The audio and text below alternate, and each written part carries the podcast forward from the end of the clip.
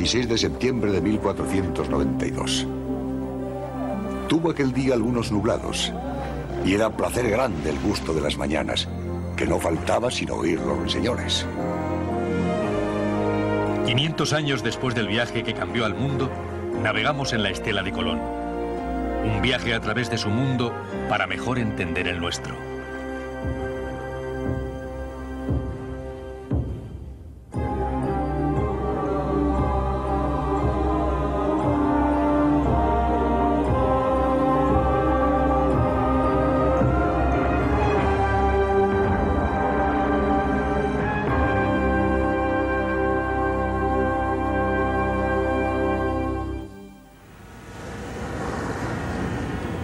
Mayo de 1492, Cristóbal Colón llegó aquí, a Palos de la Frontera, en el sur de España.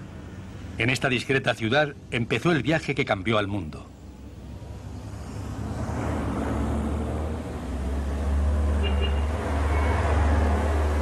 Hoy la ciudad se enorgullece de ello.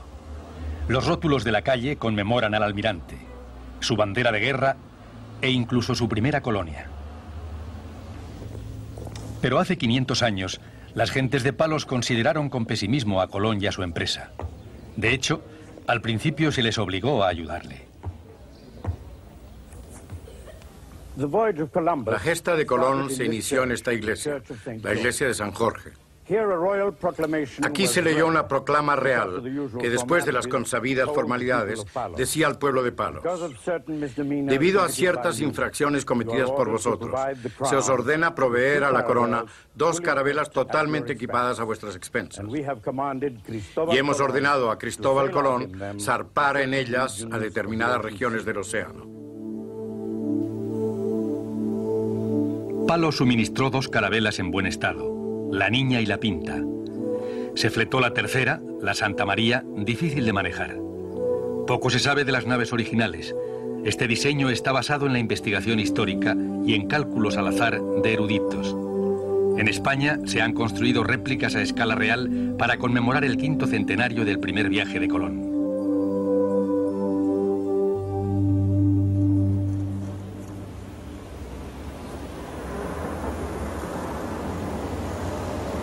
En Barcelona, bajo la mirada severa del almirante apuntando al mar, la nueva Santa María está recibiendo los toques finales.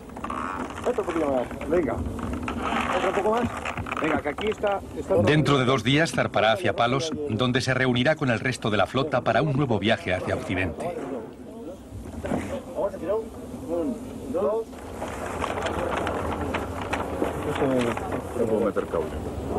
A Santiago Bolívar, oficial naval, se le ha dado la impresionante tarea de estar al mando de un barco del siglo XV. No está siquiera seguro de si el enorme pico de carga y vela mayor podrán ser soportados por el mástil. Existe auténtico riesgo de que algo pueda fallar, pero es mejor que sea en el puerto y no en el mar.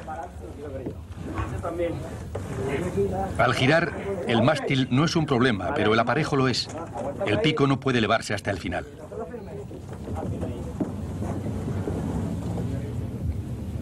Para el capitán Bolívar y su tripulación, el refinado arte del aparejo tendrá que ser aprendido de nuevo a través de pruebas y errores. me le tienes que volver a bajar otra vez, porque este trozo se la arrancado. Cone. Vale, cone. Al final del día se encuentra la solución. Pero hay mucho que hacer todavía para que la Santa María esté lista para zarpar y no queda mucho tiempo.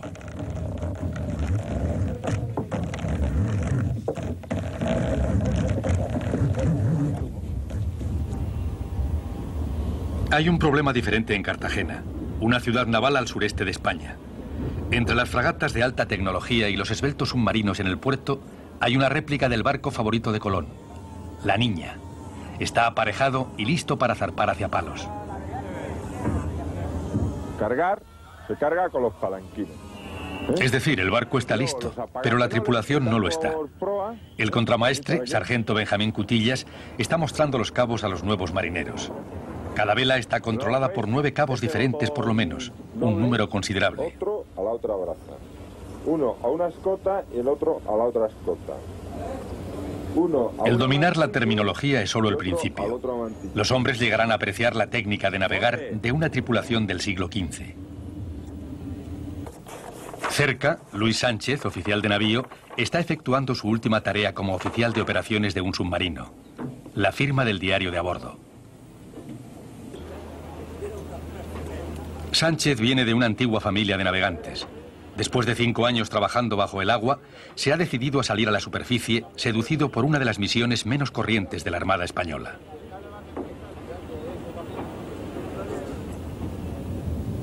A 500 años y pocos cientos de metros de su submarino está su nuevo mando, la Niña. Su tripulación es una mezcla marinera poco habitual. Estudiantes, pescadores y aventureros que se han apuntado para el viaje. He sido nombrado por la Armada para mandar esta carabela. Y ahora me gustaría conoceros a todos, o sea, si queréis podéis empezaros a presentar para que os vaya conociendo.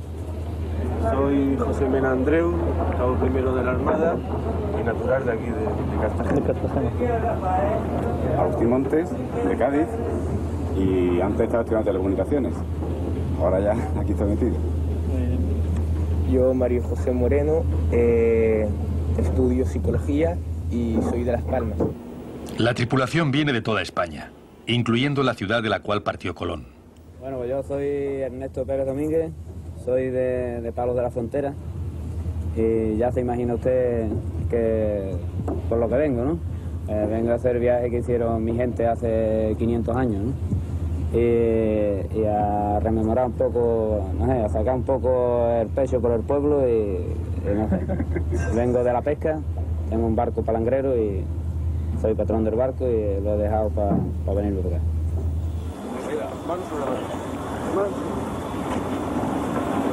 Al poco tiempo, los miembros de la tripulación trabajan bien en equipo, manejando las velas con relativa facilidad, por lo menos mientras la nave está anclada en el muelle.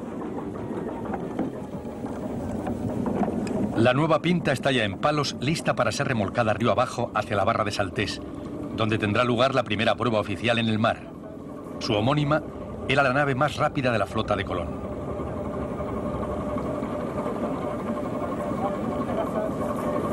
La pinta está bajo el mando de Álvaro Ollero, que ha navegado en barcos de vela toda su vida, pero en nada que remotamente se parezca a la pinta.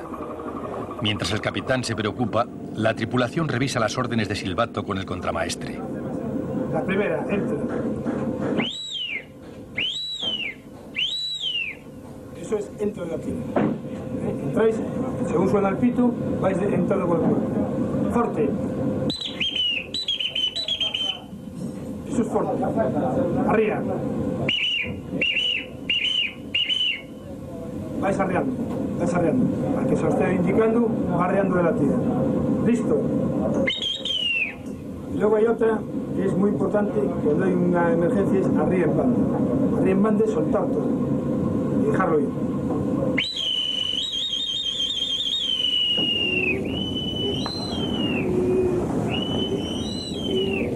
La lección de los silbatos se pone en práctica en cuanto se izan las velas. Alisar las velas correctamente para que guarden la dirección y la velocidad del viento no es tarea fácil. Cuando el viento cambia en el estrecho canal, las modernas técnicas de navegación no bastan para mantener la carabela apartada de la costa. La pinta necesitará un remolcador para arrastrarla de vuelta hasta la mitad del canal. Eso, muy poquito, sí, poquito a poco. Así que es necesario un remolcador, considerable esfuerzo y una buena dosis de inquietud para poner a la pinta en camino.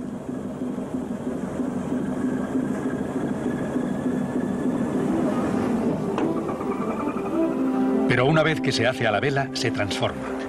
La pinta original, como el resto de la flota, era un navío comercial mediano, pero su papel como gran explorador parecía encajarle bien.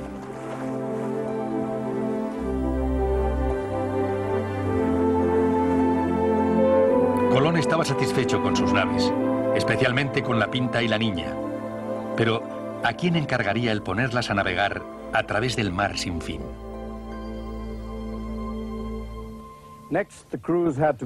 Luego hubo que reclutar las tripulaciones, y no fue fácil, aunque la corona había dispuesto que se suspendieran las sentencias de los delincuentes que se apuntaran al viaje.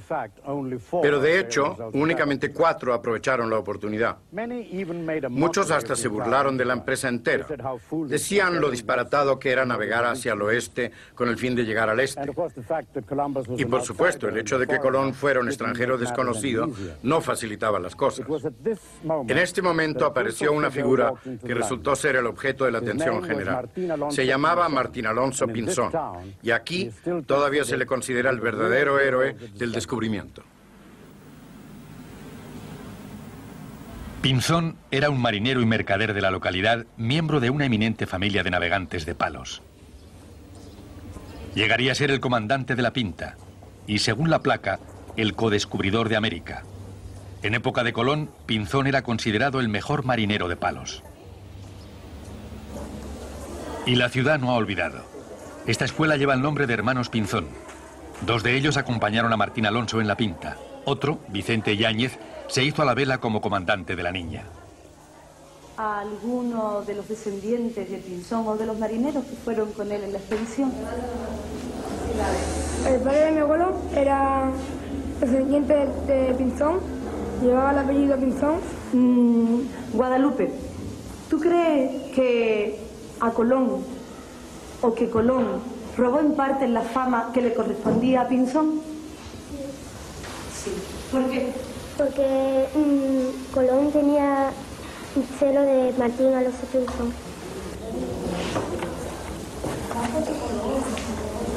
Se enseña a los niños en clase que Colón nunca hubiera zarpado sin la ayuda de los Pinzón, que eran los mejores marineros y navegantes y que tenían gran cantidad de información secreta sobre las tierras de Occidente.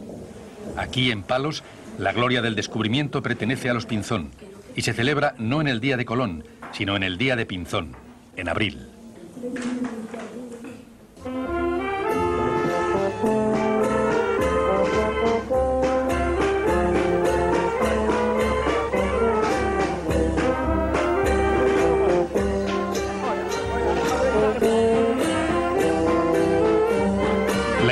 Que Martín Alonso Pinzón era un gran navegante y que llegaría a ser también una figura polémica. La némesis de Colón, condenado a vivir a la sombra del almirante.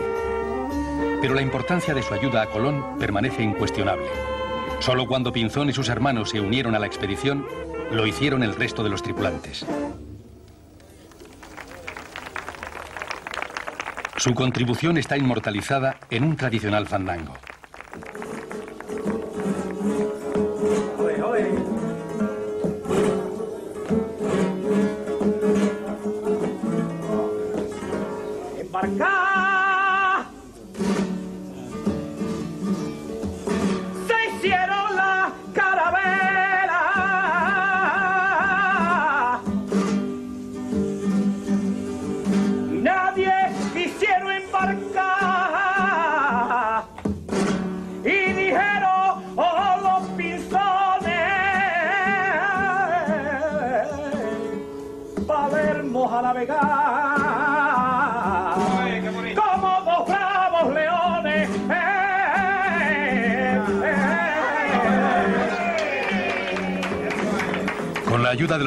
Se dotó a las naves de marineros experimentados, de palos en su mayoría.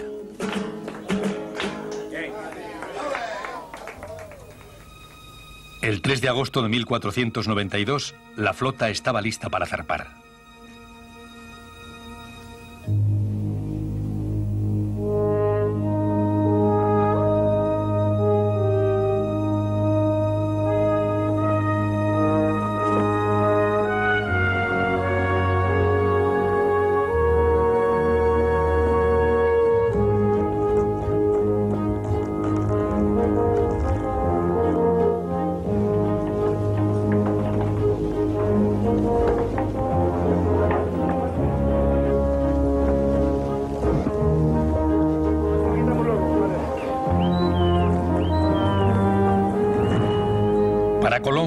De triunfo, la realización de un sueño, de una obsesión. La flota que cambiaría al mundo era pequeña, tres naves y solo 90 hombres. pero zarpó como vanguardia de una sociedad europea, llevando su cultura, sus valores, su religión.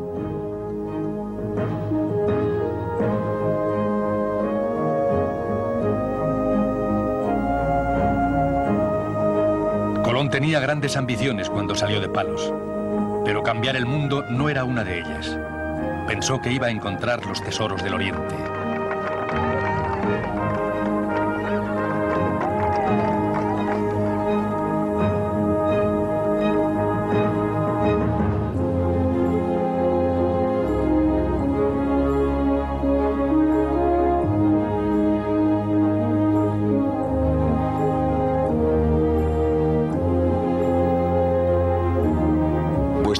Pensaron de enviarme a mí, Cristóbal Colón, a las dichas partidas de India y ordenaron que no fuese por tierra al oriente, por donde se acostumbra de andar, sino por el camino de Occidente, por donde hasta hoy no sabemos por cierta fe que haya pasado nadie. Y para ello me hicieron grandes mercedes y me ennoblecieron, que en adelante yo me llamase Don y fuese almirante mayor de la mar océana y gobernador perpetuo de todas las islas y tierra firme que yo descubriese. Colón creía que estaba haciendo historia, así que llevó una relación detallada de su viaje en un diario de a bordo. Una copia del mismo ha sido conservada. A su regreso, escribió también una larga carta a los monarcas españoles sobre sus hazañas. Este es un viaje muy bien documentado. Solo con el diario de a bordo y la carta de Colón en mano, uno puede calcularlo en su mayor parte. Y mejor aún si uno se remite más tarde a otros documentos. Claro que hay espacios en blanco, hay contradicciones, y esto mantiene ocupados a los historiadores, cosa que está muy bien. Pero la verdad es que la reconstrucción del viaje se puede hacer con solo estos documentos. Partimos viernes 3 de agosto de 1492 de la Barra de Saltés a las 8 horas. Anduvimos con fuerte virazón hasta el poner el sol hacia el sur, 60 millas. Después al sudoeste y al sur cuarta del sudoeste, que era el camino para las Canarias.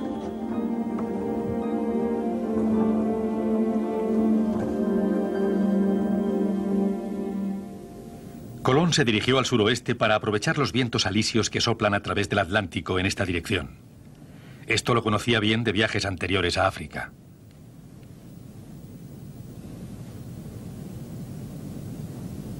Pero había otra razón para navegar hacia el sur. El globo de Bejaim, hecho en 1492, representa la forma en que Colón probablemente veía el mundo. Las Islas Canarias estaban en la misma latitud que su destino, las Indias, particularmente Zipango, que conocemos como Japón.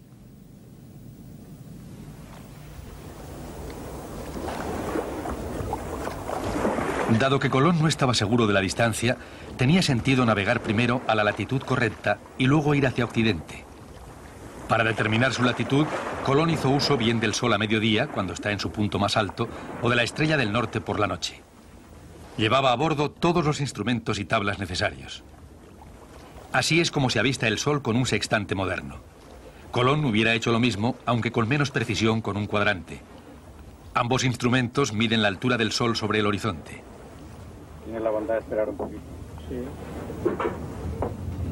60 grados 21,5. 60 exactos, yo. El uso del cuadrante es sencillo. Simplemente se alinean los visores con el sol y se lee el ángulo desde el cordel de sonda. Una lectura a mediodía te da la latitud. Así es como funciona. Si se está en el polo norte, el sol a mediodía se sitúa en el horizonte a 90 grados en el cuadrante. Y esa es también la latitud. Al moverse hacia el sur, la altura del sol a mediodía aumenta, cambiando el ángulo en el cuadrante hasta que en el ecuador el sol esté directamente sobre la cabeza, dando una lectura de cero grados. El único problema es que la Tierra está ligeramente inclinada, lo cual crea las estaciones, pero también altera los cálculos. Por suerte, el error es previsible y puede corregirse usando tablas astronómicas. Aquí viene la hora de paso por el meridiano de Greenwich. Tenemos las tablas modernas, sabemos que Colón tenía las tablas de Regiomontano o las de Abraham Sacuto, De modo que podía haber usado las tablas para la altura del sol al mediodía. Así que con un cuadrante y con las tablas de Zacuto, Colón podía encontrar su latitud. La declinación menos, en fin. ¿Y dónde estamos? Estamos en 30 grados 39, o sea que, que Nada una malo. diferencia de un, de un grado... Nada malo, muy bueno. Podría obtener Muy bastante bueno. bien. En la primera marcha, la navegación no fue difícil, pero pronto un problema mecánico amenazó con el desastre.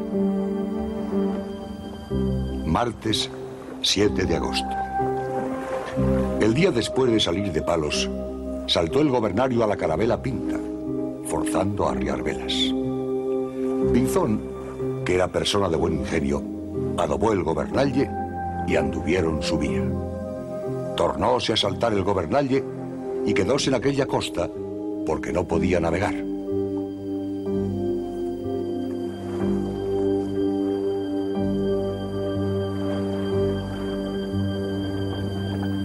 Temía que el dueño de la pinta que estaba a bordo hubiera saboteado el timón, prefiriendo quedarse en casa en lugar de navegar hacia lo desconocido. Fue Martín Alonso Pinzón, el capitán de la pinta, quien lo reparó. Un hecho que no sorprende a su moderno equivalente, el capitán Ollero. Bueno, yo quiero decir que realmente la figura de Colón eclipsa, ha eclipsado, ¿no? Siempre un poco a, a los hermanos Pinzones, ¿no? Aunque en la Armada Española hemos tenido barcos con nombre de Martín Alonso Pinzón y Vicente Ñáñez Pinzón, o sea que institucionalmente se le ha dado un papel importante en la historia. Pero para nosotros era Colón, ¿no? Sin embargo, desde que me nombraron como capitán de la Pinta, pues, pues yo he tenido que definirme por, por Colón, por Pinzón, corrijo. Y cuando estuvimos en Palos, pues realmente vi que, Pinzón tenía una personalidad muy acusada y, bueno, y sigo interesándome ahora por Pinzón más que por Colón. A corta distancia, en la niña, el viaje es tranquilo y sin novedad.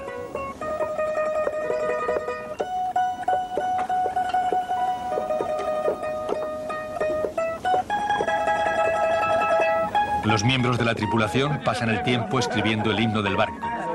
Están en ello desde hace días y justo ahora lo están logrando.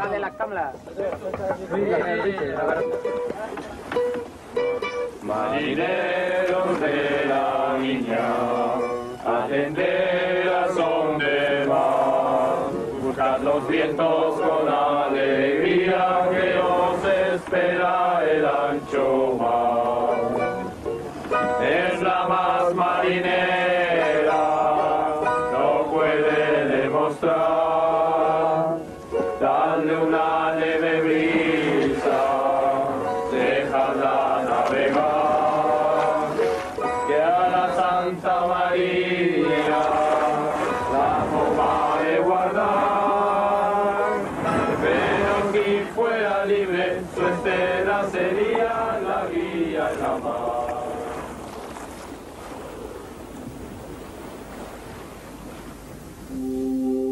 Después de nueve días en el mar, Colón llegó a la isla de La Gomera en las Islas Canarias, a unas 700 millas de España.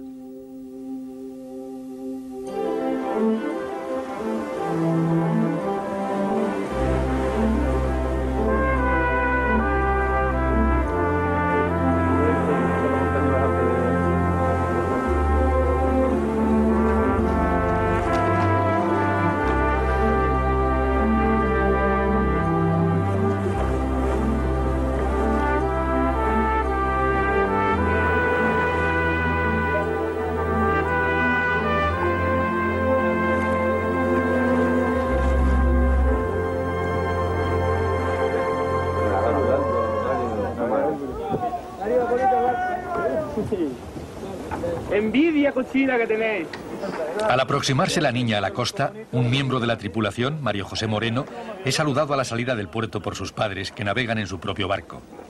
Mario está turbado y encantado a la vez. A bordo se encuentra Juanita, su novia.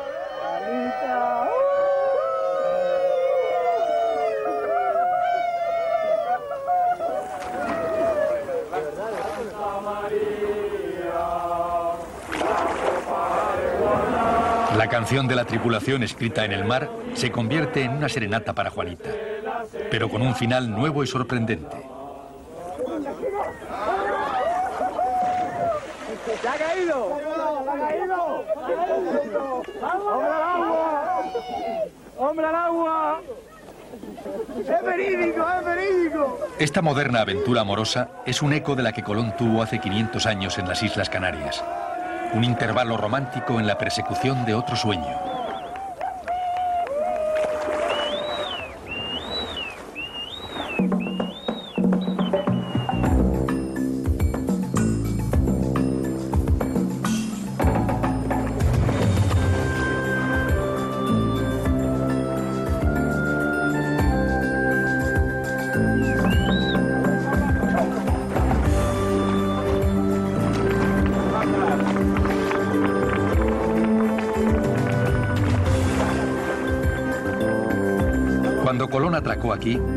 El territorio más remoto de España.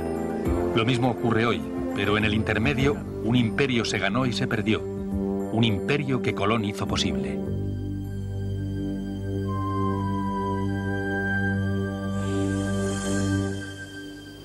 Las Canarias se estaban colonizando todavía cuando llegó Colón. Él pudo ver por sí mismo las tangibles recompensas de la exploración. Si podía crearse riqueza incluso en una pequeña isla como esta, imaginad lo que Oriente podía traer.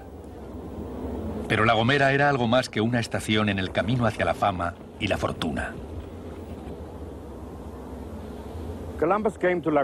Colón llegó a La Gomera, esta isla de las Canarias, para preparar sus naves para la gran travesía y también para coger el viento.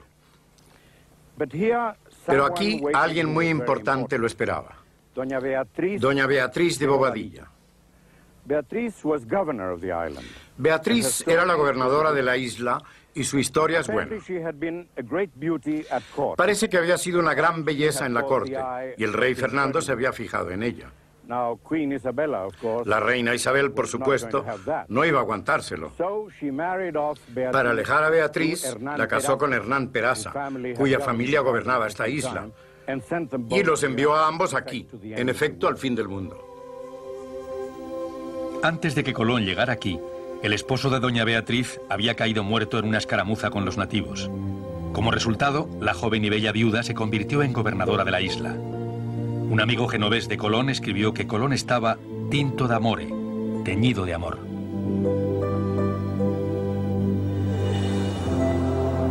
Doña Beatriz era una gran defensora de las teorías de Colón.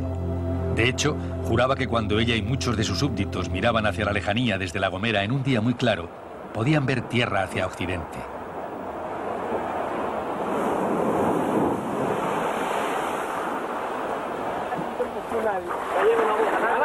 Hoy, en las Canarias, los encantos de Doña Beatriz son legendarios, al igual que los de Elena de Troya, cuya belleza hizo que zarparan mil navíos.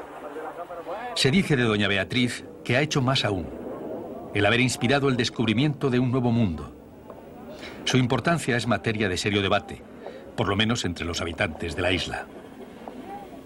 Creo que era la primera conquista de él, era ver a esa bella mujer Beatriz Bobadilla, que si antes no tuvo relaciones amorosas, aquí sí pudo ocasiones de tenerla y era bella. Y la prueba es que él y todos los marinos y todos los conquistadores siguientes pasan por la Gomera. No sé si era por llenar los barcos de cosas o por llenar el corazón de alegría con esa bella princesa. Bien, pero yo a eso añado una cosa. Como una gesta como la del descubrimiento, con lo, que, con lo que tanto trabajo costó montarla, con lo que tantos años hubo de preparación en esa gesta, se puede echar a perder o lo se fundamenta precisamente en unos amoríos, por muy importantes que sean. Colón yo creo que no, no, no, no- no llegaba a ese, a ese extremo. Y él sabía lo que hacía. Muchos de estos yates seguirán la estela de Colón. Su ruta a través del Atlántico es todavía la mejor para un navío de vela. Y las Canarias continúan siendo un punto común de partida. Es un lugar para hacer los preparativos y las reparaciones finales. El tener una avería más tarde en alta mar puede costar la vida.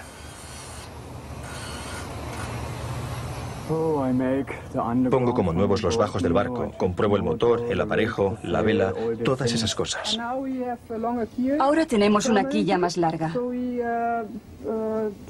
Hemos quitado algo de aquí y lo hemos puesto aquí para compensar. He comprobado el timón, la hélice, todo el engranaje. Hay que revisarlo todo antes de atravesar el Atlántico. La principal prioridad de Colón era dejar fijo el timón de la pinta permanentemente.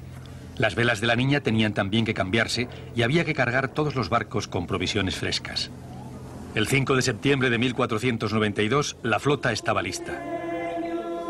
Colón y su tripulación asistieron a una última misa en esta iglesia.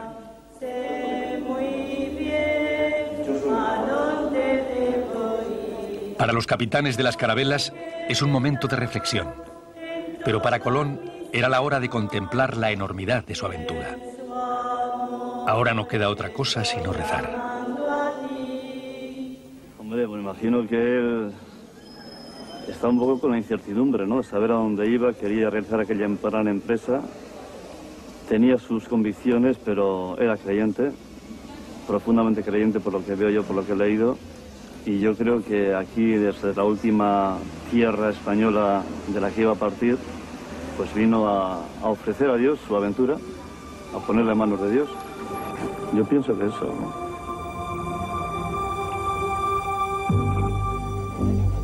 La mañana del jueves, 6 de septiembre de 1492, día que puede considerarse como el comienzo de la empresa de cruzar el océano.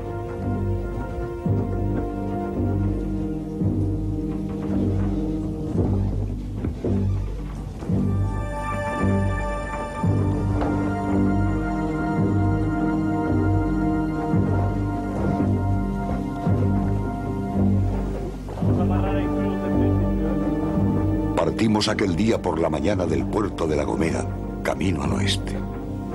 Amanecer, domingo, 9 de septiembre. Estábamos a nueve leguas al oeste de la isla de Hierro. Este día perdimos completamente de vista la tierra y muchos suspiraron y lloraron de miedo de no volverla a ver durante mucho tiempo.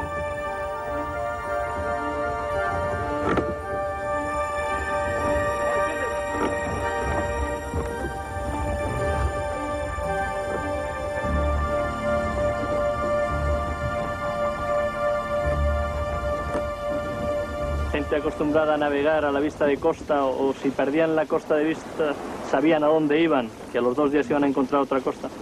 Ponerse a navegar, ver cómo se alejan las islas por la popa, que los vientos son constantes siempre a alejarte. Nunca ves, cuando llegue la hora de dar la vuelta, ¿cómo voy a dar yo la vuelta si el viento siempre sopla por allí? Se necesita desde luego mucho, mucho valor. Las órdenes de navegación de Colón a su flota eran sencillas. Ir hacia el oeste, derecho al oeste, nada al norte, nada al sur.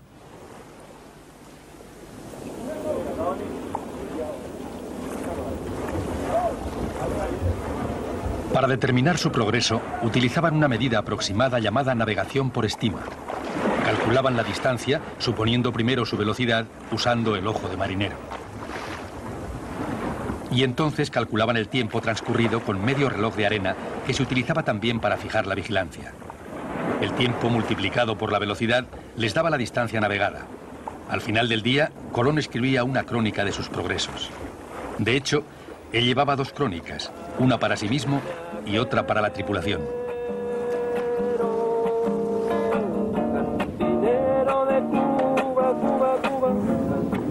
Anduve aquel día 15 leguas y acordé contar menos de las que andaba, porque si el viaje fuese luego luengo, no se espantase y desmayase la gente. Dinero de Cuba,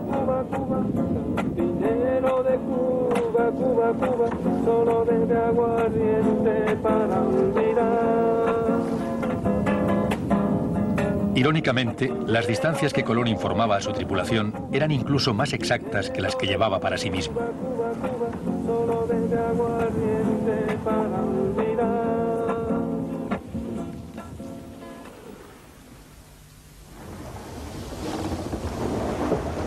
En época de Colón, la rutina de la nave comenzaba al amanecer.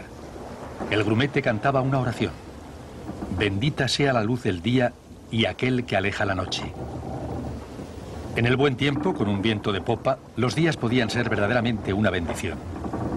Las naves no exigían mucho trabajo y en el calor de los trópicos despertarse temprano era incluso preferible. Muchas cosas han cambiado en 500 años, pero no la forma de vida a bordo de un navío de vela.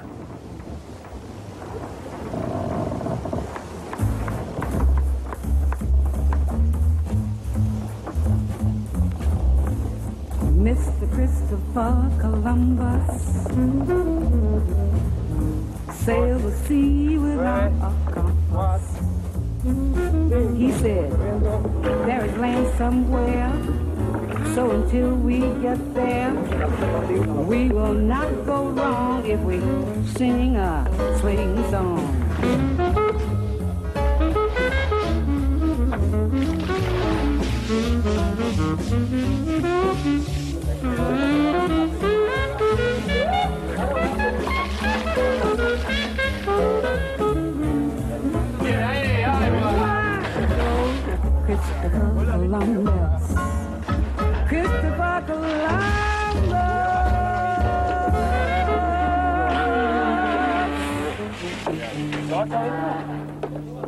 Las comidas eran extremadamente importantes a bordo de las naves.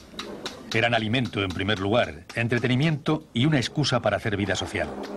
En las naves de Colón no había cocineros profesionales y el trabajo tenía que rotar de hombre a hombre. Bueno, yo soy veterinario y entonces pues trabajo en una clínica veterinaria, pero mientras, mientras lo he dejado me he venido para acá, a, a la pinza, Me- a cuidar a todos los animales que van en este barco. a todo esto. La dieta básica en aquella época era la galleta de navío, considerada comestible aun cuando estuviera pudriéndose o plagada de gusanos. La carne era de vacuno o de cerdo, curada en salmuera. No había ninguna de las preciosas especias que Colón buscó en el Oriente, especias que podían hacer apetitosa una comida rancia. Tal vez la mejor descripción de las cenas a bordo de las naves procede de Eugenio de Salazar, cuya carta describiendo su travesía del Atlántico en 1573 es el más antiguo documento de su clase que sobrevive. La mayoría de las cosas para comer están podridas y apestan como el olor de algunos guisos de los salvajes. Tienes que olvidarte de los sentidos del gusto y de la vista para poder tragarlas. Jóvenes y viejos, sucios y limpios, están pegados el uno al otro y así uno eructa, el otro suelta un aire y tú cenas. Y no puedes decirles que son groseros porque las leyes de esta asociación permiten cualquier cosa. Podemos tratar de recrear la vida a bordo de una nave del siglo XV. Podemos hacer las mismas cosas que la tripulación hacía entonces. Podemos incluso intentar recrear la tecnología y las características de la flota de Colón. Pero hay una cosa que es imposible reproducir. la mar en sí misma y lo que arqueológicamente eran los barcos. Pero el entorno y los conocimientos de las gentes no es reproducible. Y desde luego tampoco el, hecho en sí mismo del descubrimiento. Ellos tenían unos conocimientos de navegación y nosotros otros conocimientos.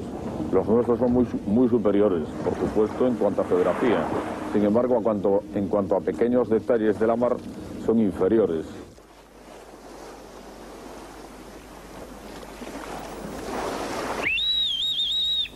Cada día al caer la tarde, las naves se juntaban para estar más seguras de no perderse en la noche. Era también la hora de intercambiar información. ¿Por qué navegáis tan rápidos? Ahora me cantas la situación. Puesto que cada nave hacía sus propios cálculos, la posición estimada era materia de un debate sin fin. Cualesquiera señales que pudieran indicar tierra, restos flotantes, peces, pájaros o algas, eran de interés para cada uno de los hombres de la flota. ¿Cómo podría uno no preocuparse en este grande, inmenso océano que podía tragarse una nave en un instante? En el mundo de inseguridad y temor del navegante, la religión era y es un gran consuelo.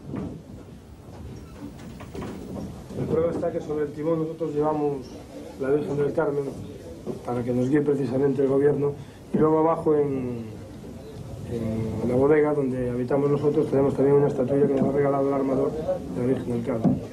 Y en el mar, yo por experiencia, los marineros, aunque exteriormente no lo manifiesten, por dentro sí son, llevan sentimiento religioso. Quizás porque estamos en manos de Dios. Aquí una vez que hay un temporal, pues poco más que los. En la Edad Media, cada aspecto del funcionamiento de la nave iba acompañado de un ritual religioso, incluyendo la vuelta del medio reloj de arena por el grumete.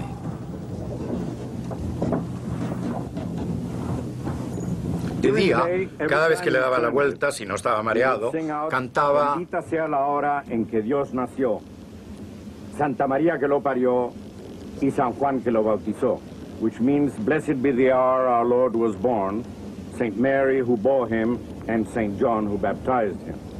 And then in the evening, Y de noche, cuando se daba la vuelta al reloj, a la puesta del sol, venía la salve Regina, que era lo que todos cantaban, no siempre entonados. Colón decía que cada uno cantaba como podía.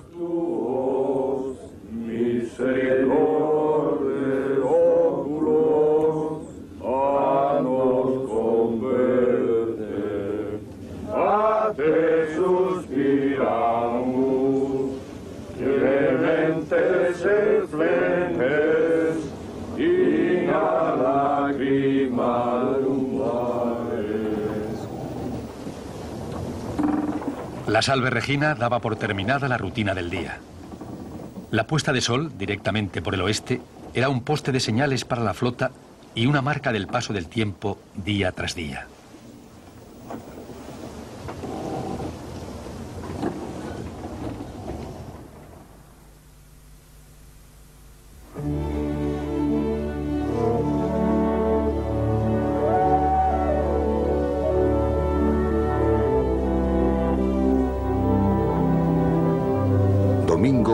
16 de septiembre. Navegué aquel día y la noche el camino al oeste.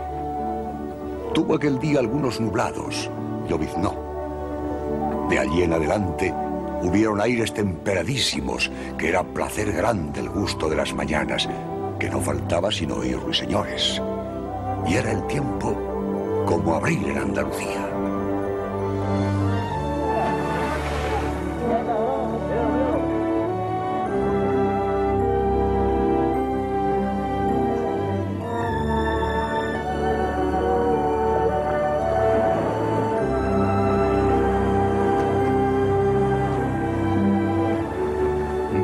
De viaje desde la salida de Canarias. Los pilotos comparaban sus estimaciones de distancia navegada. Convinieron en que habían ido más de 1.200 millas hacia Occidente y según este cálculo debían estar acercándose a una región de islas.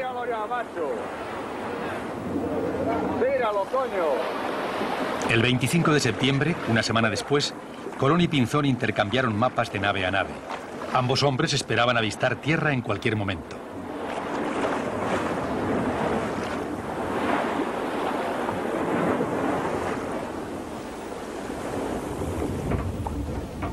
Colón confiaba en su conocimiento y en sus mapas, pero ambos eran imperfectos. El descubrimiento en rápida sucesión de las Canarias, Madeira, las Azores y Cabo Verde probablemente sugerían un océano lleno de islas. Los mapas del siglo XV mostraban invariablemente lugares míticos como San Borondón y Antilla.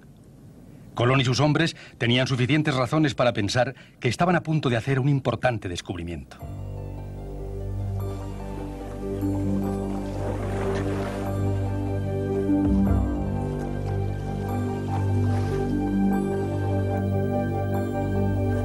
Martes 25 de septiembre.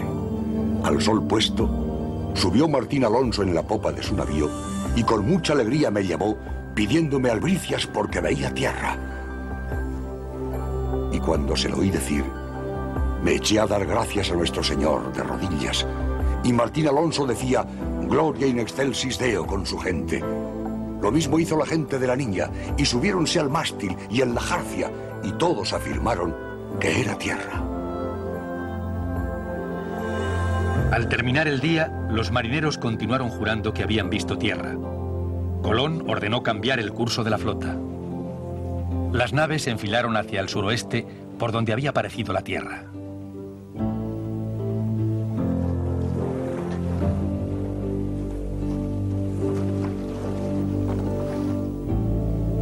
Miércoles 26 de septiembre. Navegué mi vía hasta conocer que lo que decían que había sido tierra no lo era, sino cielo.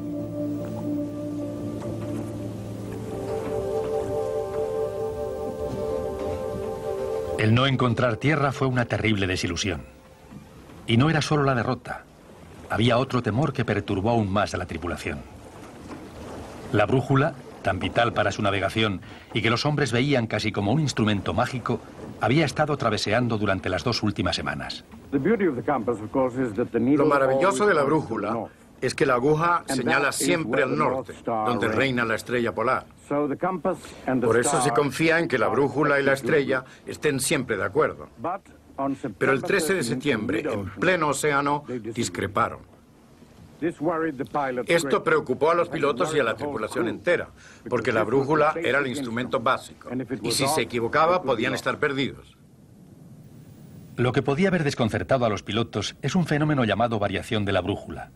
La brújula no señala a la estrella del norte o al polo norte, sino al norte magnético. Esto causa un error corriente en las lecturas de la brújula. Pero pudo ocurrir otra cosa. El polo norte y la estrella polar no están precisamente alineados. Con la rotación de la Tierra, la estrella del norte parece estar en una relación diferente con el polo norte a diferentes horas de la noche. Por suerte, el 30 de septiembre, Colón hizo otra observación. La brújula y la estrella del norte habían vuelto a alinearse. Pudo convencer a la tripulación que la estrella se estaba moviendo y que la brújula funcionaba muy bien. Lo que Colón estaba observando era probablemente una combinación de la variación de la brújula y el movimiento de la estrella. Y pudo tener razón en su observación. En todo caso, todos se tranquilizaron ahora que las dos concordaban de nuevo.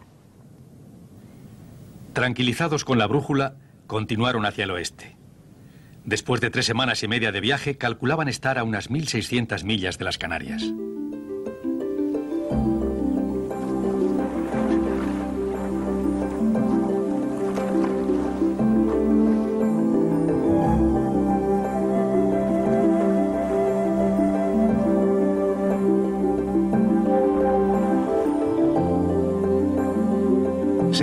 Cálculos de posición de Colón, Zipango no podía estar lejos.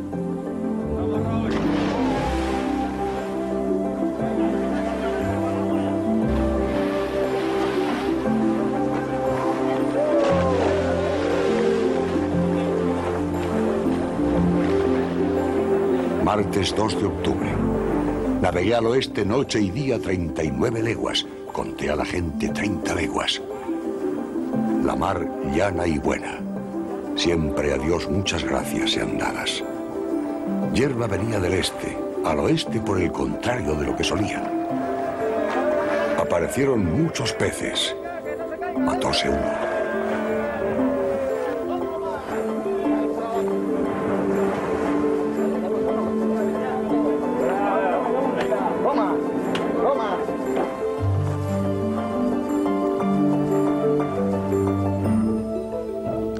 Creciente frecuencia se avistaban pájaros, bandadas enteras de ellos dirigiéndose al suroeste. Martín Alonso Pinzón instó un cambio de rumbo. Colón resistió hasta el 7 de octubre. Cuando más pájaros volaban en la misma dirección, la flota viró hacia el suroeste. Si Colón hubiera mantenido su dirección previa, hubiera desembarcado en Florida.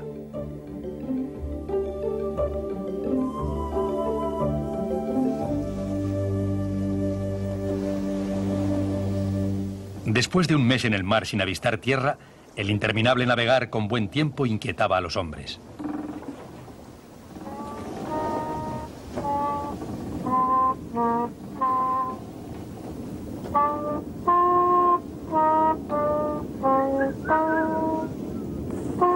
Con todo ese viento empujándoles hacia adelante, ¿cómo iban a poder nunca navegar contra este? ¿Y qué ha pasado con las islas que debían estar ahí?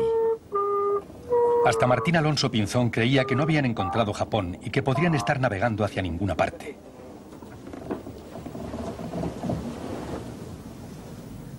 Según sus mapas, deberían estar aproximadamente aquí. Algo andaba mal. El 10 de octubre, la mezcla de aburrimiento y ansiedad hizo erupción en algo parecido a un motín.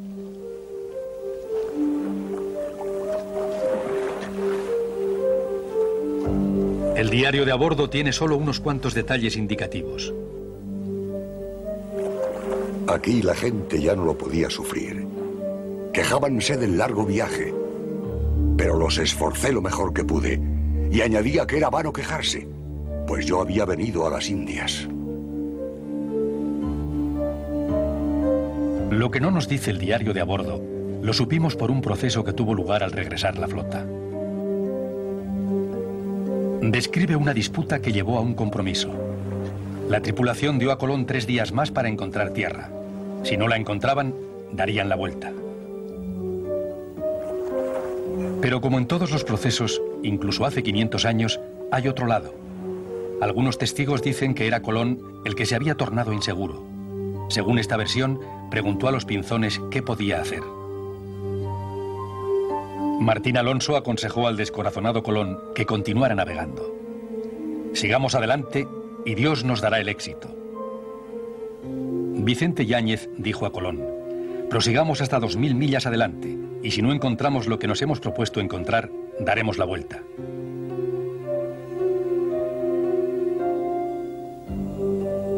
Cualquiera que fuera la verdad, aquellos pocos días parecieron una eternidad.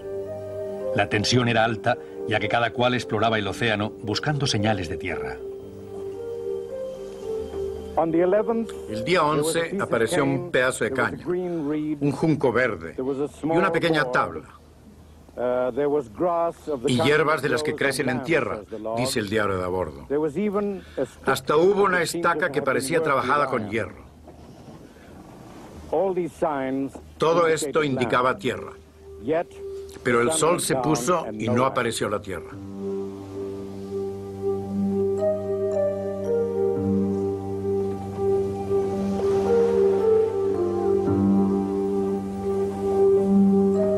La noche del 11 de octubre, alrededor de las 10, Colón creyó que veía una luz en la distancia. Llamó al mayordomo real para que mirara y él la vio también. Llamó entonces al interventor del rey, pero cuando vino, la luz había desaparecido.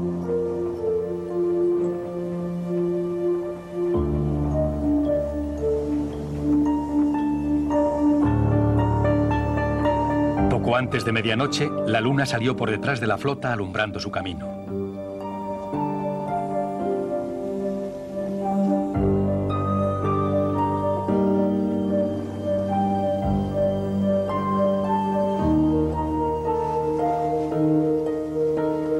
Colón prometió un jubón de seda al primer hombre que viera tierra.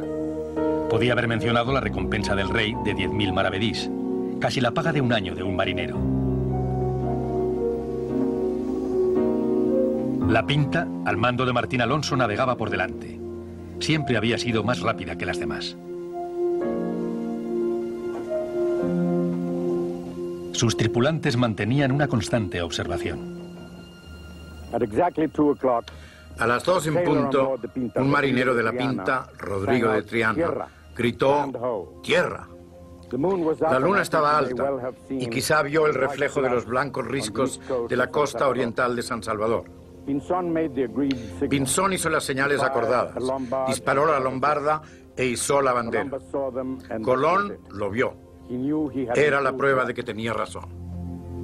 El 12 de octubre, el sol anunció más que un nuevo día. Era el principio de una nueva era.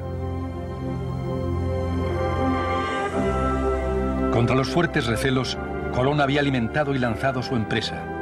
Sus hazañas fueron vigorosas y voluntarias, pero las consecuencias fueron completamente inesperadas. Este fue el más sorprendente accidente de la historia. Colón y sus hombres nunca se dieron cuenta de la magnitud de lo que habían hecho. Para mejor o peor, cambiarían el curso de la historia. Llevarían a vastos continentes y culturas a un doloroso conflicto y a una frágil unidad.